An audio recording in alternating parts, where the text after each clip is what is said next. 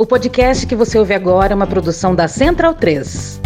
Algumas coisas que as pessoas tinham receio de dizer, porque quando elas diziam, não pegava bem. Você chegava e dizia, alguém tem que morrer, né? Negro, quilombola, pesa sete arrobas, é inferior. Mulher serve para lavar louça. O Bolsonaro chega e diz todo esse tipo de absurdo à luz do dia. Tortura! Tinha que ter matado mais! E por aí. Qual é o resultado disso? O resultado é que isso vai. Aquelas pessoas que de algum modo pensavam assim, mas estavam limitadas por dizer, porra, isso não, não dá. Elas saíram do armário e todo esse sentimento agressivo, de ódio, de intolerância, de violência tomou as ruas. Então, bundão é o Jair. Medo e delírio em Brasília. É uma canalice que vocês fazem. Olá, bem-vindos ao Medo e Delírio em Brasília com as últimas notícias dessa bad trip escrota em que a gente se meteu. Bom dia, boa tarde, boa noite.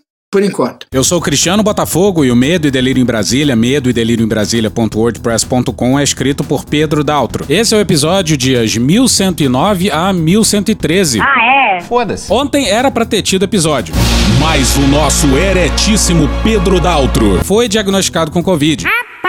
Mas ele já tá bem, já tá melhorando, tanto que temos aqui em mãos esse episódio. Mas foi necessário mais um dia de recuperação. Vamos seguir. E presumindo que não vai ter impeachment, se tudo der certo, faltam 353 dias pro fim do governo Bolsonaro. Enfia no rabo, gente. Ó, como o cara é grosso. Bora passar raiva? Bora.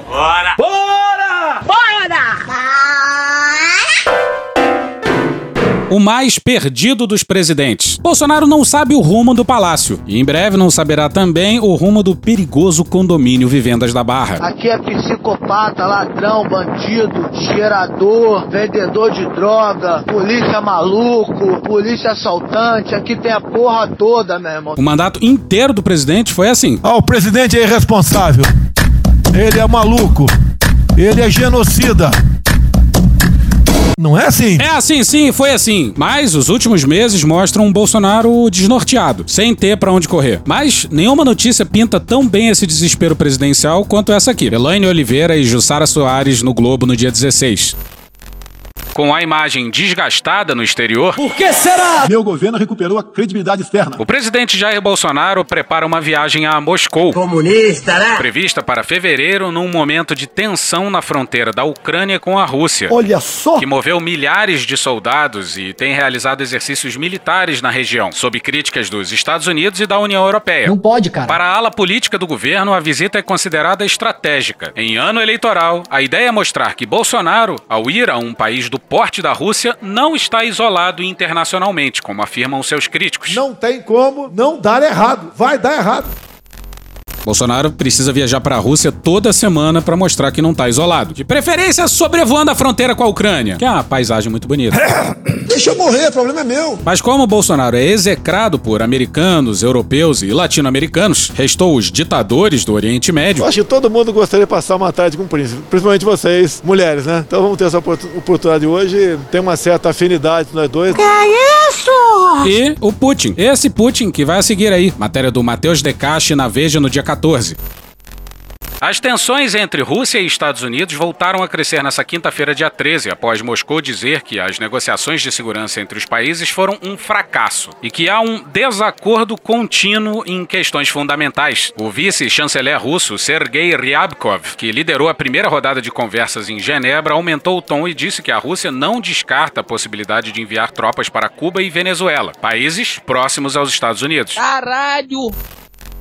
Rapaz, olha só, o que será que o Olavo acha disso? O cu ardendo, gente. Isso aí versa sobre a disputa entre russos e ucranianos. E dos dois lados tem neonazista, uma disputa complicada para se tomar lado. Eita porra. Mas o que importa agora na nossa situação para o Brasil é que a Rússia foi o berço do comunismo. E semana passada Putin estava falando em enviar tropas para os dois países que Bolsonaro mais odeia. Eu converso com venezuelanos, eu converso com cubanos. Caralho, olha só. Pois é, o principal aliado dos dois países que Bolsonaro mais odeia é o Putin. Pra fechar a trinca, só faltou falar em tropas na Argentina.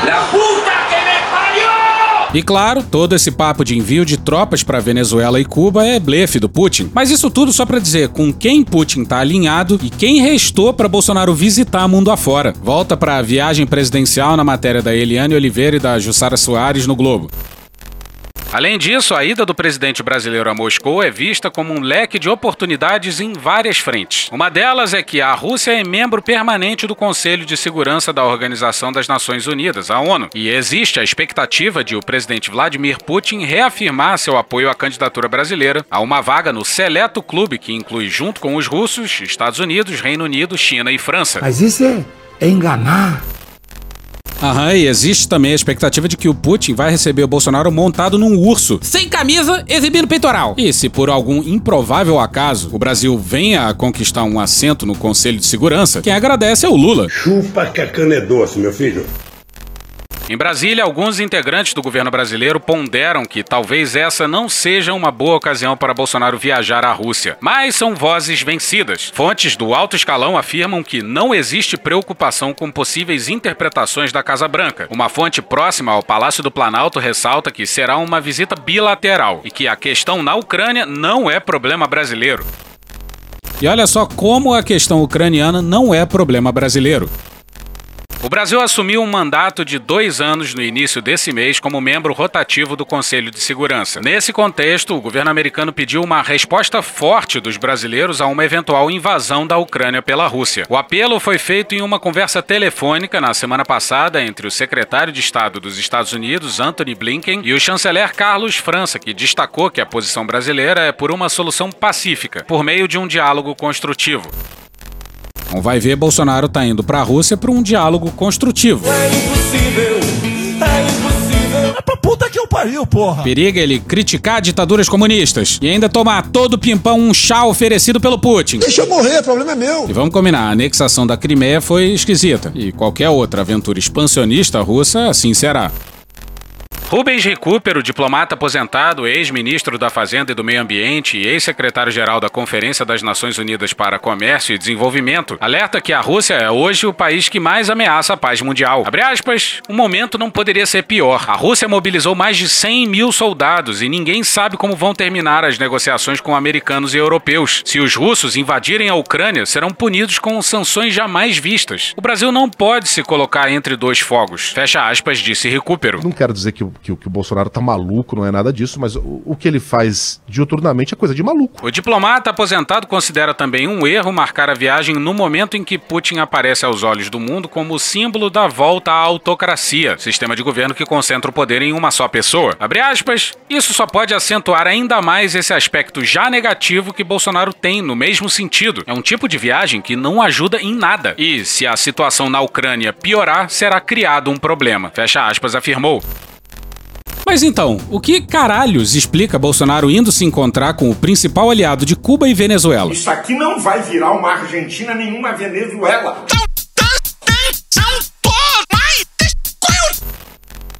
Em 2020, em uma reunião virtual por causa da pandemia, com a Rússia na presidência do BRICS, Putin fez um discurso que agradou o presidente brasileiro. Disse que o mandatário reunia as melhores qualidades masculinas. Abraço hétero. Eu sou imbrochável, sem aditivo. Bolsonaro retribuiu o elogio ao discursar em 2021, também em uma reunião virtual, tendo a Índia como presidente do bloco. Dirigindo-se a Putin, afirmou que as relações de Brasília e Moscou constituem uma parceria estratégica. Nos últimos anos, Putin fez uma guinada conservadora, ficou ainda mais conservador, e é isso que explica essa viagem. Sem o viés ideológico. A destruição dos valores tradicionais, da fé, das relações entre seres humanos, até uma rejeição completa da família. Agora, quando o mundo passa por uma quebra estrutural, a importância de um conservadorismo razoável como base para o curso político cresceu muito, precisamente devido à multiplicação dos riscos e ameaças da fragilidade da realidade que nos rodeia. Os apoiadores das novas abordagens vão tão longe que até querem acabar com a definição de homem e mulher. Os que ousam dizer que homem e mulher existem, que é um fato biológico, são sujeitos praticamente ao ostracismo. Genitor número 1 um e genitor número 2. Genitor que deu à luz em vez de falar mãe. A proibição do uso da frase leite materno e a substituição dela por leite humano, para que pessoas pouco confiantes na sua identidade sexual não sejam ofendidas. É a famosa falácia do espantalho. E nos Estados Unidos aconteceu a mesma coisa. Com a ascensão de Trump ao poder, os republicanos deixaram de odiar os russos e os trataram como aliados. O que vai abaixo é do Ricky Lowry, diretor da revista conservadora National Review. Os motivos do apelo de Putin são muitos. Eles admiram sua força e sua audácia na promoção dos interesses da Rússia. Acham que tem os inimigos certos, o mesmo establishment que tripudiou sobre Donald Trump. Veem nele um antídoto ao cosmopolitanismo da União Europeia e uma renovada reafirmação da soberania nacional. Invejam sua reação a causas progressistas da moda e sua aliança com a Igreja Russa para formar uma frente unida em favor do que consideram os valores tradicionais da civilização ocidental. E é isso mesmo, aos reacionários sobrou o Putin. Show! Drogado! E continuemos com Medo e Delírio Global. Larissa Quintino no dia 13, na Veja. Um relatório da Organização das Nações Unidas aponta que a economia brasileira terá um dos desempenhos mais fracos do mundo em 2022. A economia está bombando. De acordo com o documento do Departamento de Assuntos Econômicos e Sociais da instituição, divulgado nessa quinta-feira, dia 13, o produto interno bruto do Brasil deve crescer 0,5% no período, sendo essa a terceira menor projeção do mundo para o desempenho da economia em 2022 entre 170 economias atualizadas. Nós vamos surpreender o mundo de novo. Agora, repara no pódio invertido e miserável. Para 2023, a organização projeta PIB de 1,9% para o Brasil. A previsão fica apenas atrás das recessões projetadas em Myanmar, menos 0,8%, e Guiné Equatorial, menos 0,6% para o ano. Previsão em economia é um negócio complicado, mas. Significa? Sim, primeiro, Myanmar. O exército está de volta ao poder em Myanmar. Em segundo, Guiné Equatorial, onde rola um presidente até, mas é um fantoche dos militares. E em terceiro, o Brasil. Muito obrigado, comandante Vilas Boas. O que nós já conversamos morrerá entre nós. O senhor é um dos responsáveis por estar aqui. Uma terrível coincidência. Calma. Segundo o relatório da ONU, a média mundial estimada para 2022 é de 4%. Atenção, Paulo Guedes. Ainda de acordo com o relatório, as economias com melhor resultado projetado para 2022 são Índia 6,7%, Arábia Saudita 6%, Egito 5,9%, China 5,2% e Indonésia 4,9%. E o governo há de colocar a culpa em prefeitos e governadores. As consequências do fique em casa, a economia vem depois, vai vir mais coisa ruim por aí, tá? Né, Ciro Nogueira? O Bolsonaro eu tenho muita restrição porque é um fascista. Não veio dizer isso só pra se redimir, não. O ministro do governo Bolsonaro escreveu um artigo inacreditável no Globo, comparando o cometa do filme Não Olhe para Cima com ele mesmo, Lula. Fode, porra! E o Lula? O texto mostra bem o desespero que toma conta do palácio. Abre aspas. Há um clima de deslumbramento no ar. Euforia, sensação de vitória inevitável, uma certa soberba. Como se o eleitor fosse apenas um detalhe. Mas a parte que mais interessa tá aqui. Não é possível um debate intelectualmente sério sem considerar que o governo Bolsonaro enfrentou a maior pandemia da história da humanidade? Gripezinha ou resfriadinho. E comparar o desempenho econômico do Brasil ou de qualquer país do mundo com o próprio Brasil fora dessa circunstância é desonesto. Faz algum sentido para você isso? Pois bem. Não faz muito sentido. Alguém entendeu a última frase? Ninguém. Todos os países do mundo lidaram com essa mesmíssima pandemia. O Brasil ainda teve uma sorte fodida de ter acompanhado três meses de pandemia na Ásia e na Europa antes dela chegar aqui. Nem assim o governo se preparou. Nem sabendo-se tudo o que se sabia naquela época, o governo quis se preparar. Vem Tribunal de Haia! E vamos com o excelente Jamil Chad no UOL no dia 17 para Dubai, lugar que os bolsonaristas adoram. Significa? As maiores empresas da aviação mundial estavam reunidas na feira aeroespacial conhecida como Dubai Air Show, quando, no dia 14 de novembro, um domingo, um integrante do chamado Gabinete do Ódio entrou no estande de Israel, que funcionou pelo primeiro ano no local, com o interesse de municiar o grupo paralelo com uma poderosa ferramenta espiã, para ser usada em especial nesse ano eleitoral. Vem cá, é normal isso ser tratado num stand de feira? Um negócio com um país, uma compra governamental? Tudo isso tu encontra numa rua logo ali. É molinho de achar lá na feira de Acari. A visita não ocorreu por acaso. A presença israelense na feira apenas foi possível depois da normalização das relações entre os Emirados Árabes Unidos e Israel um ano antes. Assim, a Dubai Air Show acabou se transformando em palco da tecnologia israelense. O evento ainda foi usado para consolidar a aproximação entre movimentos de extrema direita do mundo. Além do Brasil, o governo populista da Polônia manteve encontros com empresas de Israel e, nas últimas semanas, Varsóvia anunciou acordos como resultado dos contatos realizados em Dubai. No estande de Israel, porém, o integrante do Gabinete do Ódio, perito em inteligência e contra-inteligência, que também fazia parte da comitiva presidencial, conversou com um representante da empresa Dark Matter. Nomezinho meio tétrico, né? Bom, mas a Dark Matter, a matéria escura, nos rodeia e a gente não faz a menor ideia do que se trata. No caso da tecnologia, os caras supostamente conseguem invadir até computadores e celulares desligados. Caralho! O especialista, cujo nome não foi informado, responde extraoficialmente ao vereador carioca Carlos Bolsonaro do Republicanos. Agora imagina um troço desse na mão do Carlos. Agora imagina isso na mão dos generais brasileiros. Fontes ligadas ao Gabinete de Segurança Institucional e à Agência Brasileira de Inteligência afirmaram que, em outra frente, o Gabinete do Ódio tem mantido conversas em paralelo com a empresa Polus Tech, com o objetivo também de obter programas espiões. E vale lembrar que quem tá dizendo isso, teoricamente, são o Heleno e Ramagem. Então fiquemos com os dois pés bem atrás. Cristiano, se você colocar os dois pés atrás, você vai cair. Ou então você vai andar para trás, que é não faz sentido. metafórico, Neide. Com sede na Suíça, a Apollos Tech tem como CEO o programador israelense Niv Karmi, um dos ex-fundadores da NSO Group, empresa dona da poderosa ferramenta espiã Pegasus. Niv é o N da sigla NSO. As negociações com as duas empresas que forneceriam ao grupo controlado por Carlos Bolsonaro uma ferramenta para espionar opositores, jornalistas e críticos em ano eleitoral ainda não foram finalizadas.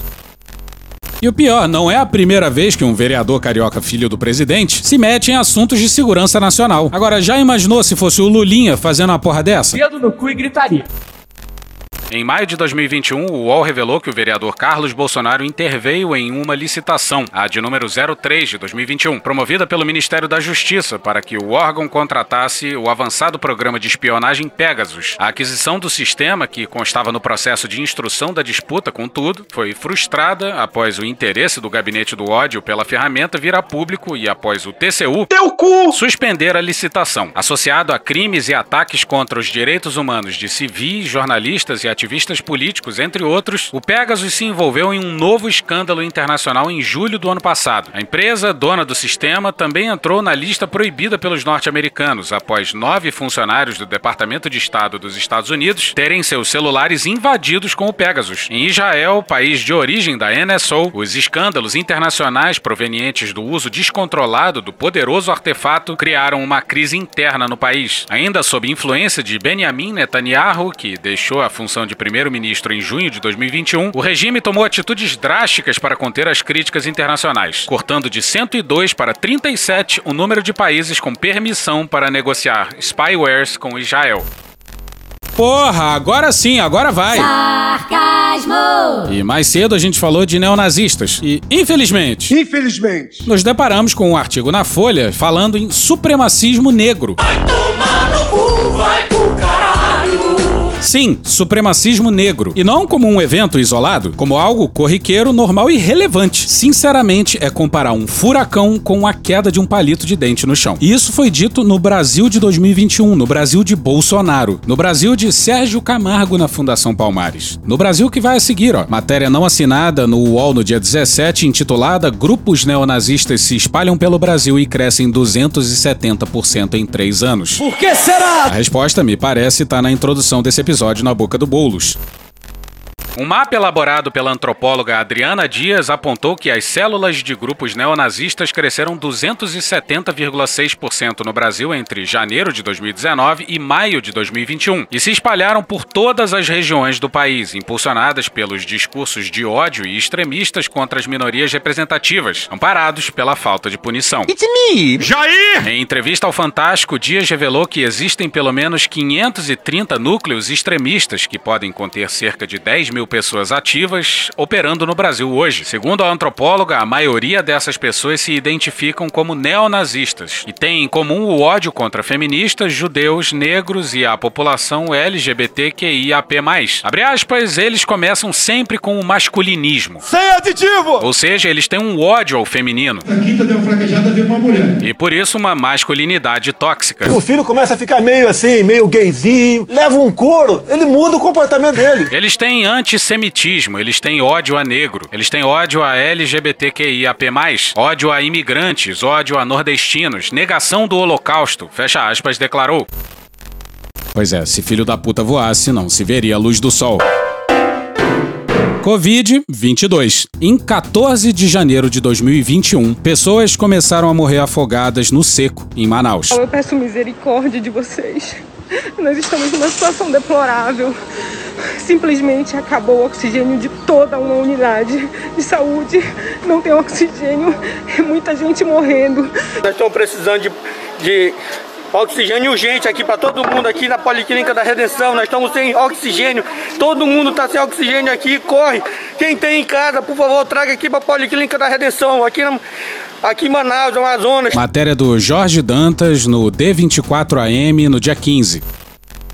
Janeiro de 2021 ficou marcado na história do Amazonas pela crise do oxigênio na pandemia da Covid-19. Há um ano, o oxigênio nas unidades de saúde acabava e os internados morriam sufocados nos hospitais. De acordo com o Ministério Público do Amazonas, mais de 60 pessoas morreram pela falta de oxigênio nas unidades de saúde de Manaus. O coordenador de tecnologia e informação Wilson Costa estava internado quando o colapso aconteceu e viveu momentos desesperadores. Aspas, foi uma coisa horrível. Ao todo, vi 11 pessoas morrerem. E daí? Lamento. Quer que faça o quê? Ouvia pessoas gritando de dor. Chega de frescura, de mimimi. Pessoas morrendo na minha frente. Eu estou com Covid. Pessoas morriam de manhã e eram resgatadas apenas à noite. Fecha aspas, disse ele. Vão ficar chorando até quando? Abre aspas, compramos e alugamos o oxigênio quando o do Estado acabou. Ninguém estava preparado. Familiares faziam os furos em mim para pôr os equipamentos, pois a equipe não estava conseguindo. Pessoas sem preparo foram colocadas na linha de frente. Fecha aspas, afirmou. Vai enfrentar como homem, pô. Não como moleque. O coordenador ainda vive com os traumas. Abre aspas, eu lembro até hoje das mortes. Foi um impacto forte, as pessoas tentando respirar e não conseguindo. Quando você estiver lá. Falta de ar, você vai pro hospital. Não pensei que ia morrer. Ao tentar levantar e não conseguir, percebi o quão mal estava. Tive perda de memória, perdi 24 quilos, acabei adquirindo diabetes. Fecha aspas, finalizou. Não é competência nossa levar, nem atribuição nossa levar oxigênio para Desde junho de 2020, a fornecedora de oxigênio do Estado avisava sobre a necessidade de alteração no contrato de fornecimento, reforçando a necessidade de mudança no contrato para que fosse contratada oferta maior para atender a demanda do Estado. Após seis meses do primeiro aviso, os médicos entravam no dilema de ter que escolher quem morria ou quem vivia. Ah, cara, quem fala de eu não tô governo, tá vendo? Enquanto administravam e faziam rodízios entre os pacientes com os poucos tanques de oxigênio restantes. Vão chegar à conclusão que eu não errei nenhuma. Não errei nenhuma. Nos dias anteriores, o Ministério da Saúde estava em peso em Manaus, incluindo o general da Ativa, General da Ativa, fazendo rondas em unidades básicas de saúde para ver se os médicos estavam receitando cloroquina. Procura o médico rapidamente, tá o coquetel Pazuello aqui, tá ok, pessoal? Uma bomba fazia tic-tac no ouvido deles e eles só conseguiam pensar em cloroquina. Deus foi tão abençoado que nos deu até a hidroxicloroquina para quem se acometer da doença. E se o general da saúde não avisou o presidente, caberia ao general do Gabinete de Segurança Institucional abastecer o presidente com essas informações. Naquele fatídico 14 de janeiro, os familiares de pessoas internadas viveram uma verdadeira odisseia em busca dos tanques de oxigênio. Não podemos entrar numa neurose. Enquanto muitos corriam, outros morriam dos hospitais. Com toda certeza, há um interesse econômico envolvido nisso tudo para que se chegue a esse, essa histeria. Conforme dados da Fundação de Vigilância em Saúde do Amazonas, doutora Rosemary Pinto, em 14 de janeiro de 2021, haviam 2.205 pacientes internados na rede estadual de saúde, o maior número número registrado na Eu pandemia. vi que o povo em Manaus ignorou o decreto do governador do Amazonas. Uma semana antes, em nota, a secretária de Estado de Saúde informava que as unidades estavam abastecidas e não havia falta do insumo. A tal da pandemia. Quatro dias depois, o governo do Amazonas admitia o erro, mas já era tarde demais. Uma crise, uma pequena crise, né? Profissionais de saúde que preferiram não se identificar relembraram a dor vivida nesse dia. Então vamos superdimensionar essa questão. Abre aspas, foi feito de tudo pelos profissionais para tentar salvar a vida das pessoas, mas os pacientes não resistiam. Não é isso tudo que a grande mídia propaga? Infelizmente, vidas eram perdidas, vidas com história. Está vendo uma histeria. É algo difícil de mensurar, fecha aspas. Muito mais fantasia. Boletim divulgado dias após o colapso confirmava a tragédia. Está sendo superdimensionado o poder destruidor desse vírus. Foram 82 mortes por Covid-19 registradas. Até então, o segundo mais alto desde o começo da pandemia. A pandemia realmente ela está chegando ao fim. Os números têm mostrado isso aí. Estamos com a pequena ascensão agora, o que chama de pequeno repique, né? Pode acontecer. Manaus, nessa época, superou os 200 sepultamentos. E agora tem a conversinha de segunda onda.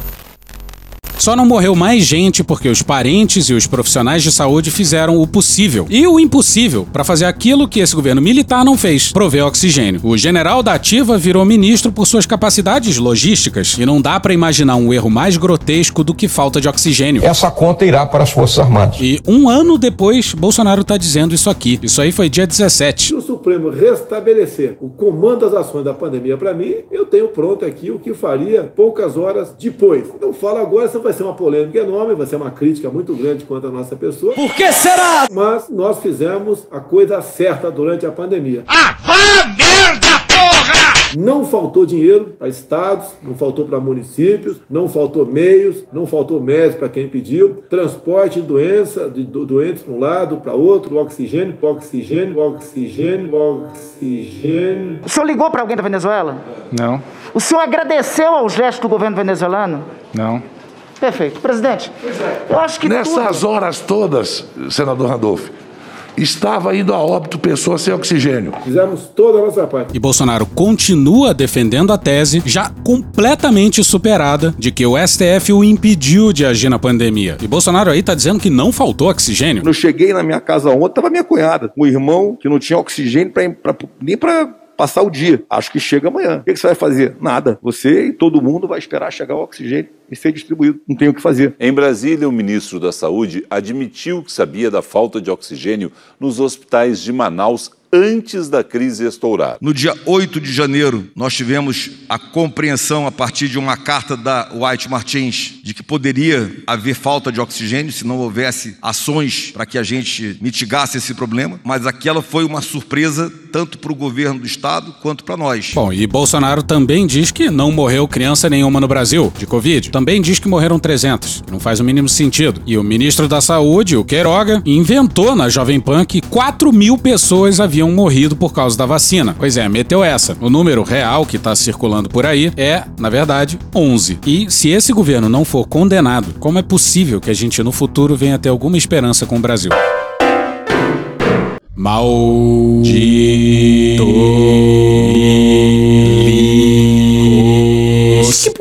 Essa? Sim, mais malditos milicos. De novo! Eles estão tentando fingir que esse governo militar não tem nada a ver com eles. Tá querendo me enganar, é? Tinha general da ativa como ministro da saúde, como porta-voz e como articulador político do governo. Pra onde você olha, tem malditos milicos. Mas agora que o barco começa a afundar. Sinais fortes, sinais. Rodolfo Lago no dia 16 no Congresso em Foco.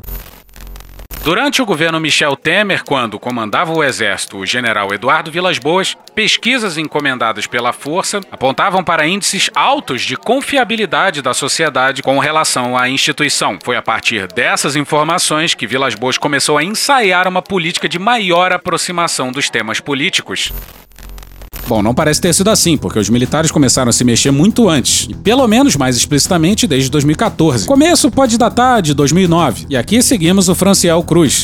A Comissão Nacional da Verdade começa em 2009, mas o Exército levou em banho-maria até 2014. E aí foi traçado um plano que deu em Bolsonaro na presidência. Olha a merda aí, além disso, Bolsonaro sempre fez campanha dentro da AMAN. Antes mesmo do presidente Jair Bolsonaro começar a despontar como favorito na corrida eleitoral, os então candidatos à presidência começaram um expediente até então inédito desde o fim da ditadura militar e após a redemocratização. Incluíram nas suas agendas reuniões com o comandante do Exército. Esse plural aí é importantíssimo, porque vários candidatos participaram. Isso só mostra de forma cabal a falência do Brasil. E o pau duríssimo Pedro Daltro foi atrás do noticiário da época. E Bruno Góes, Maria Lima e Cristiane Jungblut, no dia 16 de junho de 2018 no Globo. Segundo o próprio comando do Exército, essa é a primeira vez desde a redemocratização que o comando da caserna atua para defender a inclusão de projetos da instituição nos programas de governo dos postulantes ao Planalto. Pois é, Vilas Boas é ousado. Bom, mas digressão feita, voltemos à matéria do Congresso em Foco. Nessas reuniões, Vilas Boas entregava a eles um caderno com as reivindicações do Exército para o novo governo. É mole. Não sabemos se o termo foi escolha do jornalista. Mas se eram reivindicações, onde já se viu o comandante de exército fazendo reivindicação a candidato presidencial? Meu pau em sua mão. Era o início de um processo de protagonismo político que levaria ao engajamento militar à candidatura de Jair Bolsonaro, com a criação do que ficou conhecido como Grupo de Brasília, uma turma de oficiais da reserva, aposentados com alta patente, que se reunia em uma sala no subsolo do Hotel Imperial em Brasília. E é por isso que tem que legalizar o cassino no Brasil. Quando eu era jovem, o jovem que era radical. Agora que eu tô ficando velho, quem é radical é o mais velho do que eu. Não faz o menor sentido. O grupo congregava cerca de 20 oficiais da reserva, entre eles alguns generais que formariam o núcleo duro militar do hoje presidente, como o ministro do Gabinete de Segurança Institucional Augusto Heleno e o hoje vice-presidente Hamilton Mourão. E se reunia mesmo antes de se definir pela candidatura de Bolsonaro, mas imaginando como poderiam interferir de forma mais direta no debate político. Inicialmente desconfiavam mesmo da opção Bolsonaro, visto como um militar imprevisível e indisciplinado. Como, porém, ele ia ganhando potencial na na corrida eleitoral, chegaram à conclusão que a melhor opção era aderir a ele. Que merda, hein? Ah, coitado, né? Cara, eles foram obrigados a apoiar Bolsonaro. E aí depois foram obrigados a trabalhar no palácio. E foram também obrigados a continuar apoiando esse governo até hoje. Meu pau em sua mão. Abre aspas, passados três anos de atropelos, indecisões, tomadas de atitude e falas contrárias aos discursos, a onda chegou à praia sem força e com ela os restos de dejetos atirados ao mar durante o período, fecha aspas. É questão do cocô. Avalia o Congresso em Foco um desses generais. Deve ser o Santos Cruz.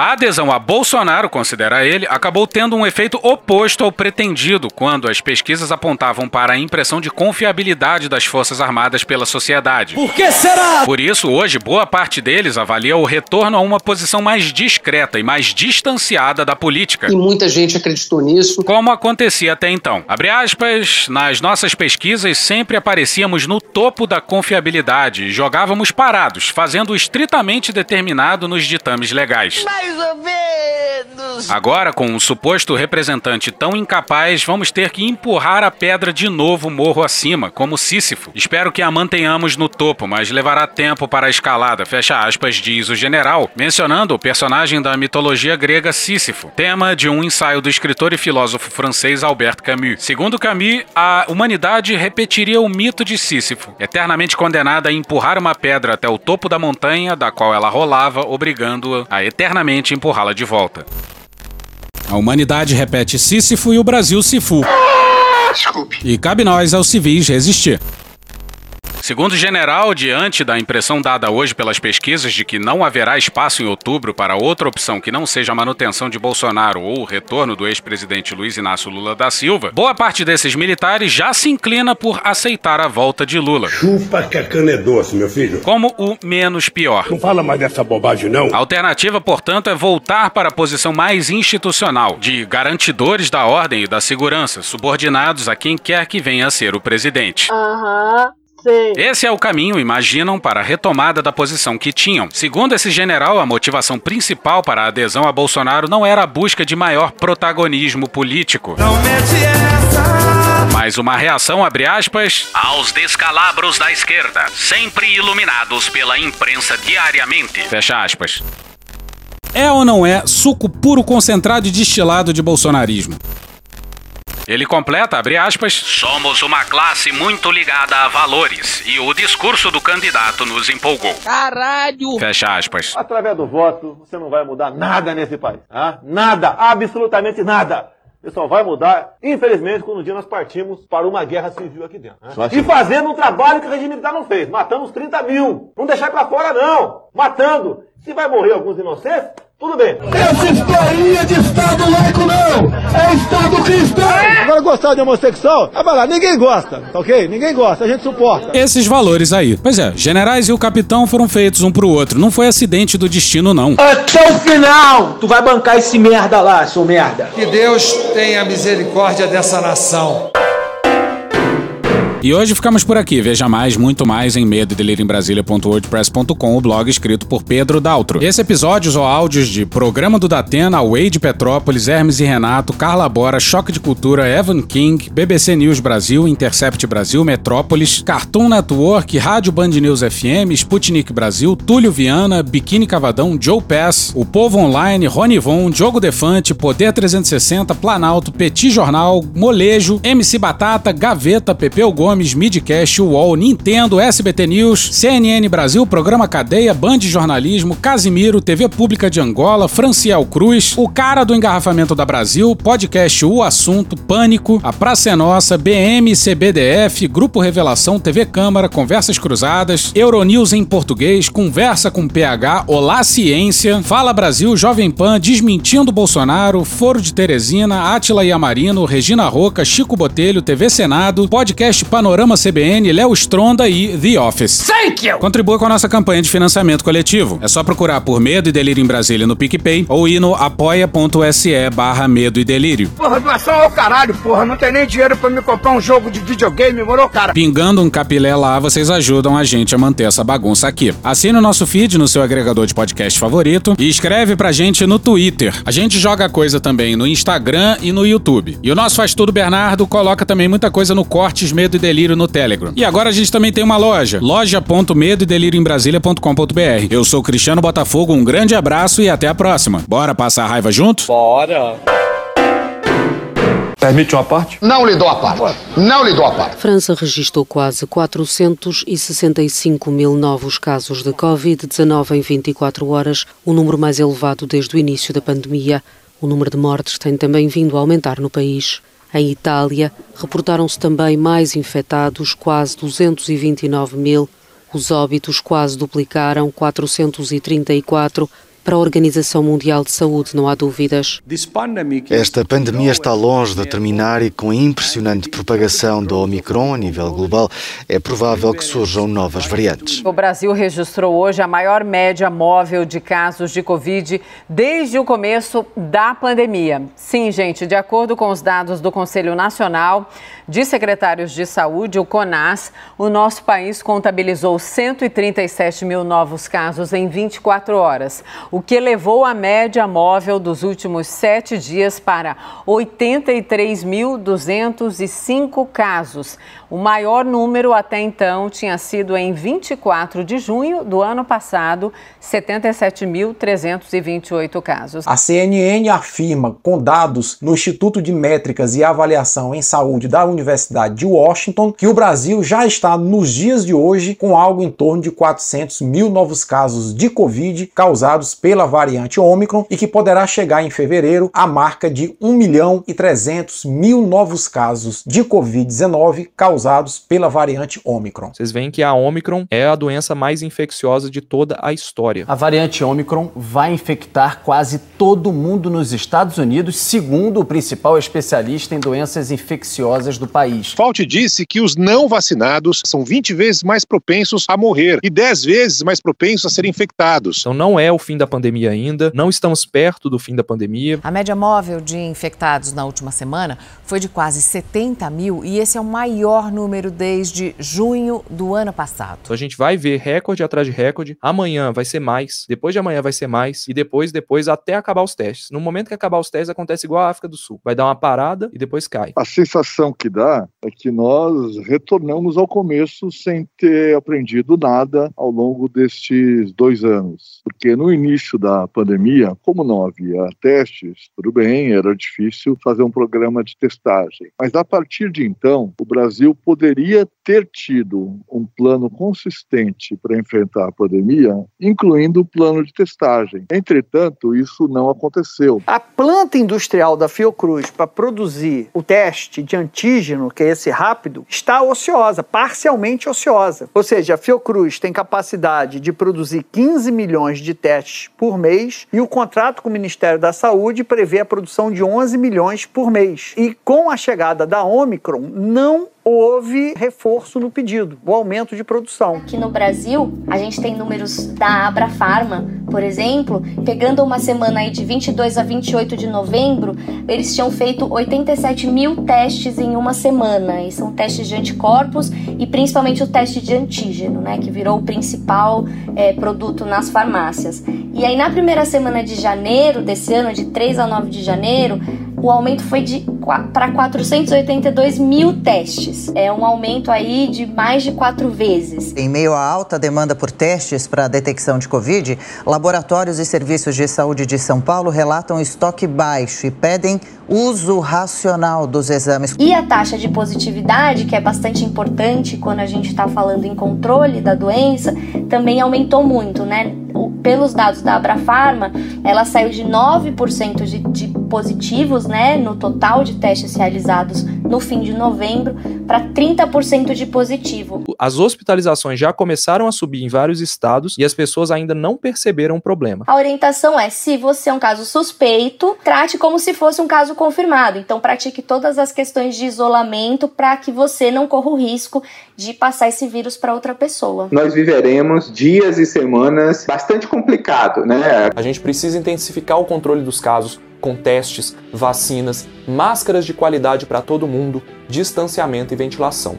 E é sério, porque se o Brasil não parar para controlar a Covid, vai acabar parando porque milhares de trabalhadores vão estar infectados. A projeção do uso de máscaras no Brasil tá, batia cerca de 57% da população usava máscara ao sair de casa. É muito baixo. Essa máscara protege bolhufas. Bolhufas é outra farsa que tem pela frente. Que a mobilidade humana no Brasil atingiu níveis no final do ano passado e na primeira semana desse ano nunca antes vistos desde o início da pandemia. Desde o primeiro dia da pandemia, nunca deixei de estar no meio do povo. Quanto mais você deixa o vírus circular, maiores as probabilidades dele mutar e gerar novas variantes a partir do original. Você está atrasando que o vírus está em você, porque não adianta que vai pegar. Mentira! Se bobear, a variante, a nova variante de preocupação já está circulando. Puta que pariu, Marquinho! Se vacinem, pessoal. A Anvisa, lamentavelmente, aprovou a vacina para crianças entre 5 e 11 anos de idade. Vacinem-se. Vacinas salvam vidas. Se a Guiné-Bissau mantiver o atual ritmo de vacinação, levará 43 anos para imunizar 70% da sua população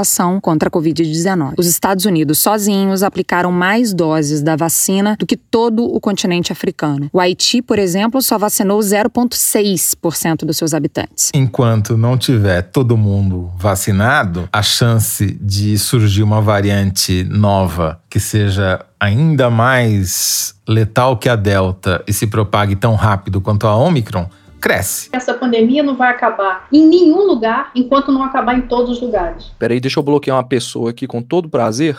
Porque meteu aqui uma não vacina? Como assim, minha filha? Puta que pariu. Porra. Porra. Porra. Porra. Putinha do poço. Problemas? Pornô. Pornô. Paralelepípedo de crack? Paralelepípedo de crack? Paralelepípedo de crack. Presidente, por que sua esposa Michele recebeu 89 mil de Fabrício Queiroz? Parte terminal do aparelho digestivo. Pum. Que bom do bom. Agora, o governo tá indo bem. Eu não errei nenhuma. Eu não errei nenhuma. Zero. Porra. Será que eu tô errando falar isso daí? Não tem como não dar errado. Vai dar errado. Tem tudo para não dar certo. O cu dilatado.